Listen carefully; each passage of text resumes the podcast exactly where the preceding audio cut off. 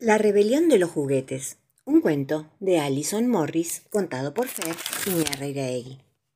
Luisa, acomoda los juguetes, decía la mamá de la niña desde la cocina. Pronto tenemos que irnos a la cama. Luisa dio un gran suspiro. ¿Ay, en serio tengo que hacerlo? preguntó refunfuñando, aún sabiendo cuál sería la respuesta. Claro que sí, dijo su mamá. No tendría que decírtelo todos los días, Luisa, dale. Tenés que ser más cuidadosa con ellos. La verdad es que tenía razón. Luisa nunca había tratado demasiado bien a sus juguetes. Un día se dejó su muñeca en el cochecito afuera y la lluvia la destrozó. Otro día se le cayó el juego de té al suelo y se rompieron un montón de tacitas. Solía amontonar los juguetes en el armario en lugar de guardarlos ordenados. Y aún peor, cuando estaba de mal humor, hasta los tiraba al suelo a propósito y los pateaba. Aquella noche, Luisa estaba especialmente malhumorada. Agarró unos cuantos juguetes de mala gana y los tiró pum, pum, pum adentro del armario. Primero la muñeca, después las sillitas, después la cocinita de la muñeca, después el mono. Después, sin siquiera mirar, agarró unos puzzles y una soga y los envió adentro del armario. Ya está, dijo Luisa. Cerró la puerta del armario, apretujando todo y listo se preparó para bañarse. Dentro del armario, el osito, la muñeca, la pelota, todos los juguetes comenzaron a conversar. No quiero quedarme ni un minuto más en esta casa, decía el osito. Yo tampoco, dijo la muñeca de trapo. Si nos van a tratar así, prefiero irme, decían los muebles de la casa de muñecas. Estoy harto de estar tirado por ahí, se quejó el puzzle. Nosotros también, añadieron los patines. Uno tras otro, todos los juguetes tomaron la decisión de irse. Volverían a Juguetelandia y esperarían a que otro niño más responsable se ocupara de ellos. A la mañana siguiente, Luisa fue a buscar su soga y al abrir el armario se quedó boquiabierta. Habían desaparecido todos los juguetes. Los estantes estaban completamente vacíos. Primero pensó que su mamá los había guardado, pero cuando fue a preguntarle, ella dijo que no, que no los había tocado, que seguramente Luisa los había guardado en otro lugar y no se acordaba. No, mamá, los metí en el ropero, decía Luisa. Pero los juguetes no estaban. Luisa se pasó el día buscando los juguetes por todas partes, pero no estaban. Se durmió entre lágrimas sin saber si podría volver a verlos. Los escuchaba muchísimo, como si estuvieran ahí, pero no estaban. ¡Ay, cómo los extrañaba! Aquella noche la despertó un ruidito.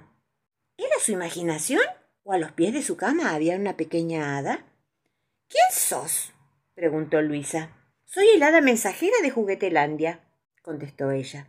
Me envían para decirte que tus juguetes han vuelto al país de los juguetes, porque los trataste mal. Ay, pero si yo los extraño mucho, dijo Luisa entre sollozos. Si es así, vení conmigo y decíselo vos misma. Dicho esto, el hada la tomó a Luisa de la manito y ella sintió que salía volando.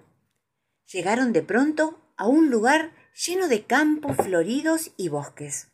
Al rato empezaron a descender. La niebla se disipó y llegaron a un gigantesco castillo de cuentos de hadas rematado con un alto torreón y con múltiples ventanas iluminadas con una cálida luz. Bienvenida al castillo de Juguetelandia, exclamó el hada mientras acompañaba a Luisa a la entrada y llamaba a la gran puerta roja. Adelante, dijo alguien. Luisa entró en una enorme habitación muy bonita, con una gran chimenea, y en una esquina estaba sentado un hombrecito con un mandil de carpintero y una muñeca rota en la mano. Hola, saludó. ¿Has venido a pedir a tus juguetes que vuelvan a tu casa? Bueno, sí, señor. La verdad es que sí, contestó Luisa. Vamos a ver, porque de ellos depende, dijo el hombrecito. Solo vuelven a Juguetelandia cuando alguien los trata mal o se rompieron, para que los arreglemos y después los llevemos con otro niño que los quiera más. Ay, pero yo los quiero mucho a mis juguetes, decía Luisa. Entonces será mejor que se los digas vos misma, dijo el hombrecito con una sonrisa. Llevó a Luisa a otra habitación en la que para su sorpresa estaban todos sus juguetes muy ordenados. Por favor, vuelvan conmigo, les rogó. Los quiero mucho y los extraño. Prometo no volver a tratarlos mal. Entonces agarró a su osito y le dio un gran abrazo, y lo mismo hizo con todos sus juguetes. Bueno, vamos a ver qué deciden los juguetes, dijo el hombrecito. Por ahora debes regresar a tu casa con el hada mensajera. Hasta luego. Dicho esto, el hada mensajera la tomó de la mano y al poco rato ya estaban sobrevolando el jardín y entrando por la ventana de la habitación. Luisa estaba tan cansada que se quedó dormida enseguida. Pero a la mañana siguiente, cuando se despertó y aún tenía los ojos medio cerrados, corrió a abrir el armario. Adentro, perfectamente ordenados, en todos esos estantes, la esperaban todos y cada uno de sus juguetes. Luisa estaba contentísima. A partir de aquel día los trató muy bien y los cuidó con cariño. Todavía no sabe si fue un sueño o sucedió en realidad, aunque, pensándolo bien, si estaban todos arreglados, pintados y sin roturas, cree que realmente todo esto no fue un sueño. ¿Ustedes qué piensan? Adivina cuánto te quiero. Un cuento de otoño de Sam McBratney, contado por Fer Iñarreiraegui. Pequeña liebre castaña y gran liebre castaña salieron a disfrutar del viento de otoño. En un día ventoso, las hojas vuelan y vuelan haciendo hermosos firuletes. La gran liebre castaña las persigue y las atrapa hasta que cansada dice, oh, necesito un descanso. Una gran caja color madera viene volando y rodando, empujada por el viento de otoño. Pequeña liebre castaña la ve venir y cuando se da cuenta de que quedó atrapada entre unos arbustos, se dice ¡Qué linda caja! Es genial para saltarla por encima. Es genial para saltarle arriba. Es genial para saltarle adentro. Gran liebre castaña estaba descansando bajo un árbol cuando una caja color madera apareció frente a ella, pegando un salto y luego se quedó totalmente quieta. ¡Soy el monstruo de la caja! gritó la caja inesperadamente. Gran Liebre Castaña, totalmente asombrada, dijo ¡Oh, mi Dios! No sabía si estaba soñando. Entonces se refregó los ojos. Nunca había escuchado que hubiera un monstruo de la caja antes de ese día, pero allí estaba. La caja, o, o el monstruo, o la caja monstruo, dio dos saltos más. ¡Aquí vengo! rugió la caja, dando otro salto más. Asustada, la gran liebre castaña saltó al otro lado del árbol, mientras se preguntaba en voz alta si debería escapar corriendo de allí para salvar su vida.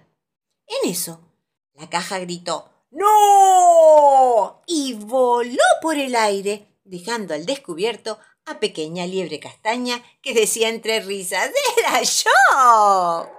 Pequeña liebre castaña no dejaba de reír, mientras gran liebre castaña le decía, un poco más relajada, no sos un monstruo, pero adivina qué. ¿Qué? preguntó pequeña liebre castaña. Yo sí soy un gran monstruo castaño y voy a atraparte, le dijo la gran liebre castaña y comenzó a perseguirla saltando de aquí para allá, por arriba, por abajo, hasta que finalmente la atrapó y le dio un gran abrazo y un besito de nariz, como a las liebres y a los conejitos más les gusta. Pequeña liebre castaña y gran liebre castaña aman jugar juntas, sobre todo cuando el viento de otoño les trae sorpresas para jugar y divertirse. Miedoso. Un cuento de Pablo Bernasconi contado por Fer Iñarreiraegui. Debajo de la cama de Nina vive un monstruo enorme, enormísimo. Tiene gruesos pelos en la nariz que asoman entre mocos anaranjados. Tiene nueve patas, una de gorila, otra de codorniz, tres de pantera negra, dos de jirafa, una de cebra y la otra también de cebra, pero de otra cebra. En lugar de cola, tiene un fox terrier enojado que ladra toda la noche. Cuando se rasca, usa sus garras de oso panda y hace un ruido así como...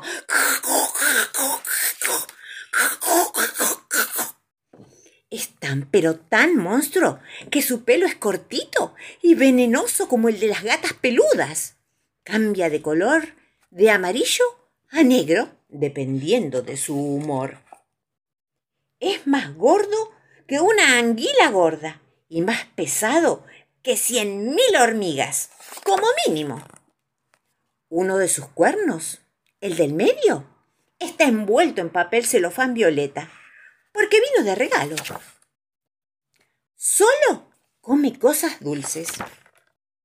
Tiene olor a caramelo de anís y pizarrón, y cada doce minutos se tira estruendosas pedorretas que suenan como cornetas de bicicleta. Sobre el lomo tiene una larga línea de pequeñas agujas que lanza por los aires antes de cada comida. Pero el monstruo enormísimo nunca, nunca, nunca sale de su guarida. ¿Por qué? Porque arriba de la cama de Nina duerme Nina. Y el monstruo les tiene mucho miedo a las nenas valientes.